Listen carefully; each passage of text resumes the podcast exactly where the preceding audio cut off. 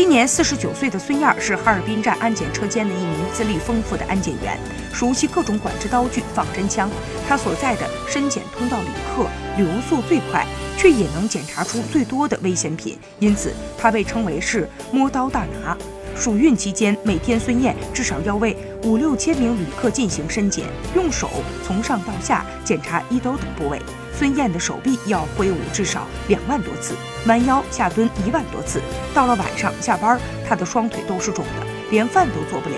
很多旅客不理解火车站的安检，但孙燕负责任和耐心的工作态度，让她保持着安检工作五年零投诉的记录。